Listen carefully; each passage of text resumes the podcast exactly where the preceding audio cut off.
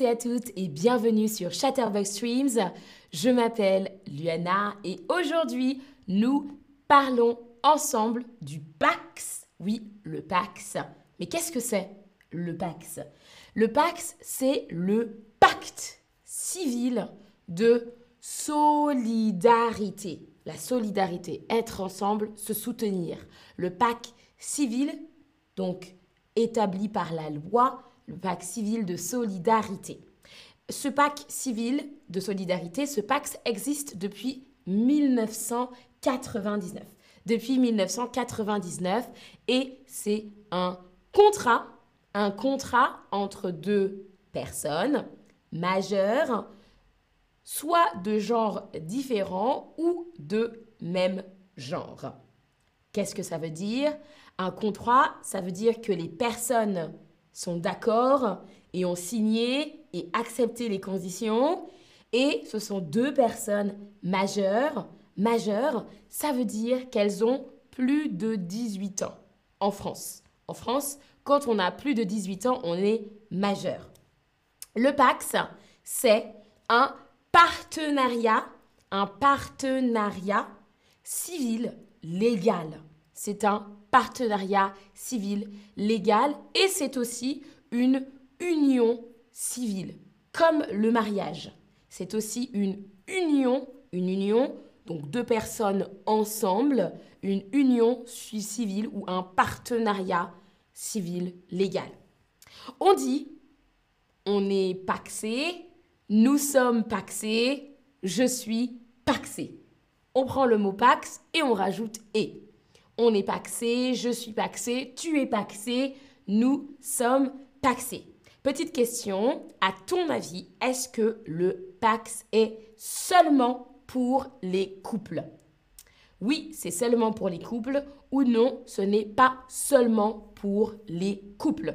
Dis-moi, à ton avis. Et salut tout le monde dans le chat. Bonjour Maya, salut Abby, salut Valéria. Mar, salut belle femme, salut Gabi et Pablo, Sukaina, coucou tout le monde dans le chat. J'espère que vous allez bien. Alors, que bon Ah, ok. Ah, c'est une devinette, bien sûr. Alors, Maya, je vais vous expliquer la différence dans quelques instants. On va regarder les différences. Alors, hein? Très bien, ok certains, certaines d'entre vous ont bien répondu. La bonne réponse, c'est non, ce n'est pas seulement pour les couples. Non, ce n'est pas seulement pour les couples. Et c'est la première différence avec le mariage. Le mariage, c'est seulement pour les couples. Et euh, le Pax, ce n'est pas seulement pour les couples. Le Pax n'est pas seulement pour les couples. Souvent, souvent, ce sont des couples qui utilisent le Pax et qui se paxent ensemble, mais ce n'est pas toujours le cas. Les conditions du Pax, c'est de vivre ensemble, c'est-à-dire la vie commune. La vie commune. Ça, c'est une condition très importante. On ne peut pas se paxer si on ne vit pas ensemble. On doit vivre ensemble. On doit aussi s'apporter une aide mutuelle. S'entraider. S'apporter une aide mutuelle. Il ne faut pas être marié, il ne faut pas être paxé. Donc, pas être déjà marié et pas être déjà paxé. Très important, il ne faut pas avoir de lien familial, direct ou trop proche avec l'autre partenaire. Par exemple, on ne peut pas se paxer quand on est frère et sœur, quand on est frère et frère, quand on est on ne peut pas se paxer avec sa mère ou avec son père ou avec ses grands-parents, on ne peut pas se paxer avec ses enfants, mais on peut se paxer avec un cousin ou une cousine éloignée, très éloignée. on a le droit, mais pas de euh, personnes qui ont un lien familial proche ou direct. On peut aussi se paxer avec son meilleur ami, avec sa meilleure amie.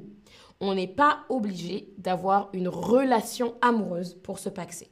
Donc on peut se paxer avec son meilleur ami, avec sa meilleure amie, par exemple, ou avec un cousin ou une cousine éloignée. Oui, avec les cousins, mais très éloignés. Par exemple, on peut se paxer, on appelle ça des cousins germains, avec euh, le l'enfant de la cousine de sa mère. Très, très, très éloigné. Alors, euh, Jassira, tu demandes, le couple est... Ah, je vais poser ma question et je te réponds. Existe-t-il un contrat, un contrat similaire dans ton pays? Est-ce que vous avez une forme de pax dans votre pays? Qui n'est pas le mariage, mais qui permet d'avoir un contrat entre deux personnes. Dites-moi, dites-moi oui ou non et dites-moi de quel pays vous venez dans la réponse. Alors, Jassira, tu demandes, le couple est seulement... Euh, alors, pour le couple, ça peut être de, si c'est un couple, de genres différents, par exemple un homme et une femme, mais aussi de genres similaires, par exemple un homme et un homme. Ça, c'est tout à fait possible. Dans le Pax, c'est juste deux personnes majeures. Oui, euh, Fred Ness demande, est-ce que les couples homo peuvent signer un Pax? Oui, les couples homo peuvent signer un Pax. Tout à fait. Tout à fait. Alors.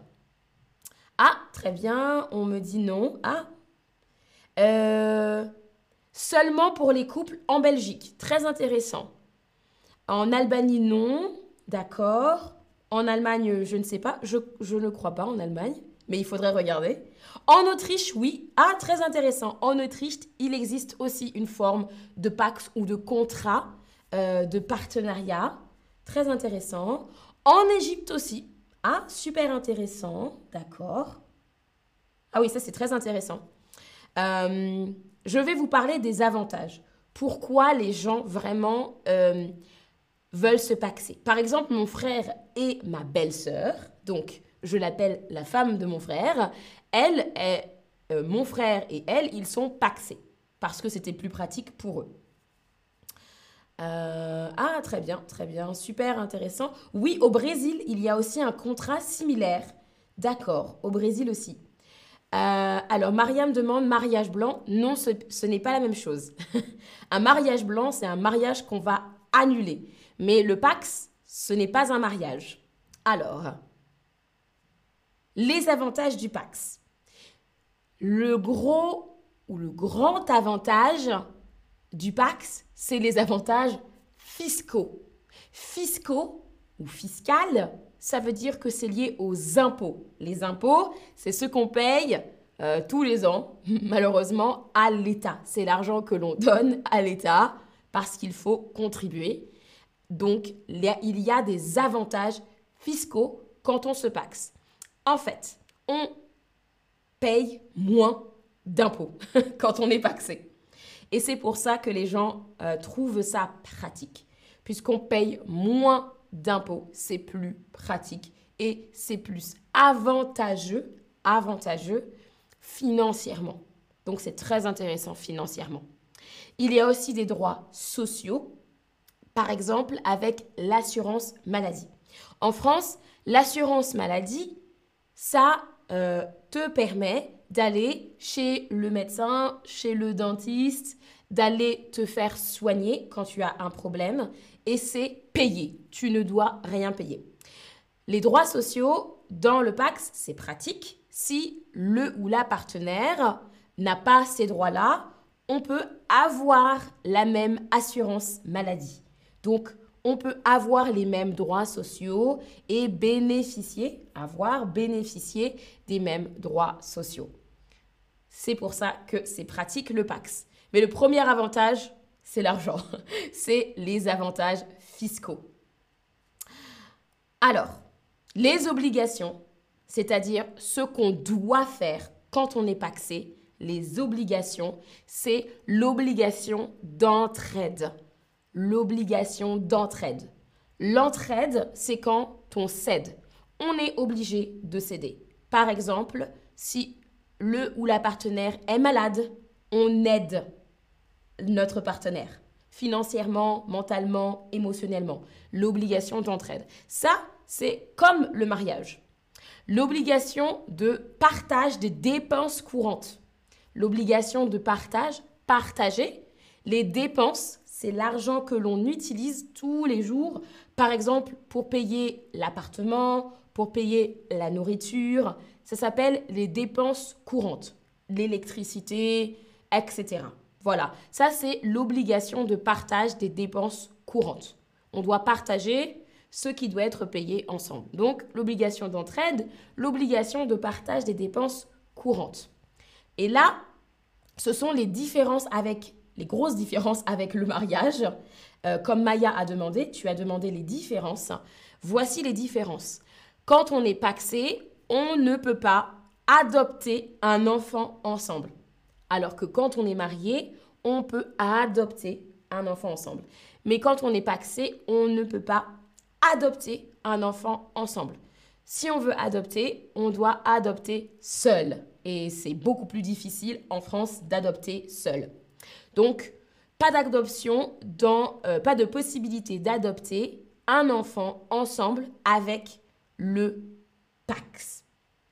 Et Maya, tu as demandé pour l'héritage ou les héritiers. Alors, l'héritage, quand quelqu'un meurt, on peut avoir de l'argent ou des biens, par exemple euh, une voiture ou par exemple un appartement. Quand cette personne est décédée, est morte, on peut récupérer tout ça. Par exemple, quand on est l'enfant d'un parent et ce parent décède, on récupère l'argent, la voiture, etc. Dans le Pax, et quand on est marié aussi, dans le Pax, ce n'est pas le cas. Le, la partenaire n'est pas l'héritier ou l'héritière. Alors que dans le mariage, automatiquement, le mari ou la femme est l'héritier ou l'héritière. Pas dans le Pax. Non. Euh, Flora dit l'entraide, c'est comme l'aide mutuelle, exactement. Ce sont des synonymes. L'entraide, s'entraider, l'aide mutuelle, c'est la même chose. Très bien. Donc, ce sont les, gros, les deux gros inconvénients du Pax et les différences avec le mariage. Pas d'adoption et puis pas d'héritage. Alors, maintenant, on passe aux questions. On va voir si vous avez bien suivi. Alors, cette condition est obligatoire pour le Pax. Cette condition est obligatoire pour le Pax. Choisis la condition qui est obligatoire pour le Pax. Est-ce que c'est être en couple? Est-ce que c'est la vie commune? Est-ce que c'est avoir des enfants? Ou est-ce que c'est être de la même famille? Alors, alors, vous avez posé quelques questions. Jassira dit en espagnol Union estavel et c'est pour les couples. D'accord, très bien. Euh, en Colombie aussi, il y a une, forme de Pax. Alors, Nage demande est-ce que le Pax peut être entre deux personnes de genre similaire Oui, tout à fait. Et Mariam, l'adoption et l'héritage sont réservés au mariage. C'est bien ça. Sont réservés au mariage. Seulement au mariage. Exactement. Super, tout le monde, vous avez bien, bien suivi, bravo. Alors, la condition qui est obligatoire pour le Pax, c'est la vie commune. La vie commune, vivre ensemble. La vie commune. Très bien, bravo tout le monde. Peut-on se paxer avec son, sa meilleure amie? En France, bien sûr. Oui, c'est possible ou non, ce n'est pas possible. Est-ce que c'est possible de se paxer avec son, sa meilleure amie?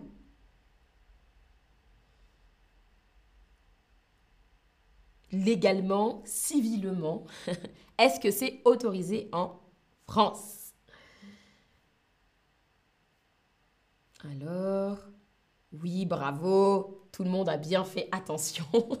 bravo tout le monde. Oui, c'est possible. Oui, c'est possible. C'est rare. C'est rare. Mais c'est possible. Peut-être qu'on est ami avec quelqu'un depuis 25 ans et on est en colocation. Donc on vit avec cette personne en colocation et euh, on veut avoir des avantages euh, fiscaux, par exemple. Donc oui, c'est possible, tout à fait, c'est possible. Attention, c'est à vous de taper la réponse. Le Pax est un qu'est-ce que c'est le Pax? Le Pax est un... Hum, hum, hum. Je vous laisse euh, réfléchir. Euh, Maya, tu demandes, est-ce qu'il y a une limite du nombre de gens paxés? En tout, en France Non. Mais sinon, le pax, c'est entre deux personnes, si c'est ta question. Toujours entre deux personnes, et il n'y a pas de limite en France. Autant de gens peuvent se paxer. Euh, et c'est très facile d'arrêter le pax. C'est juste un contrat, donc c'est beaucoup plus facile d'arrêter le pax. Par exemple, un mariage, pour un mariage, si on veut se séparer, si on veut que ce soit fini, on doit divorcer. Pour le Pax, on annule, enfin, on annule le Pax. C'est fini. C'est très rapide. Alors que le divorce, c'est plus long, c'est un peu plus compliqué et ça coûte de l'argent. Oui, bravo tout le monde. Je vois, je vois de bonnes réponses. Très bien. Alors, le Pax, qu'est-ce que c'est? Civilement, légalement, le Pax, c'est un contrat. C'est un contrat. On doit signer un contrat. Euh, c'est un contrat de Pax. Voilà. Contrat, C-O-N-T-R-A-T. Un contrat. Bravo tout le monde. Ah, quelqu'un a dit un pacte civil de solidarité. bravo. bravo, bravo. Un pacte civil de solidarité. Très bien. Oui, c'est un type de contrat. C'est, quelqu'un a dit, c'est un contrat et une union civile. Bravo tout le monde. Contre un contrat entre deux personnes qui vivent ensemble et qui s'entraident. Bravo tout le monde, bravo. Super. On a des avantages quand on est paxé. On a des avantages fixés, on a des avantages taxés ou on a des avantages fiscaux. Alors, est-ce qu'on a des avantages fisqués? Est-ce qu'on a des avantages taxés? Ou est-ce qu'on a des avantages fiscaux? Comment? Ça s'appelle Alors, c'est le l'avantage principal du Pax. Et oui. Ah, bravo, super. Je vois de bonnes réponses. Mhm. Très bien, bravo tout le monde. On a des avantages fiscaux fiscaux, fiscal, c'est lié à l'impôt, à ce qu'on paye chaque année. Et on a des avantages fiscaux. On paye moins d'argent quand on est paxé. Et c'est bien. on est obligé de... Ça veut dire on doit céder. Quel est le mot que j'ai utilisé? On est obligé de... Quand on est paxé. Alors... C'est la dernière question. On est obligé de... Ça veut dire qu'on doit céder. C'est un synonyme. Alors, ce n'est pas aider, c'est un synonyme. Ça se ressemble. Oui, oui, très bien.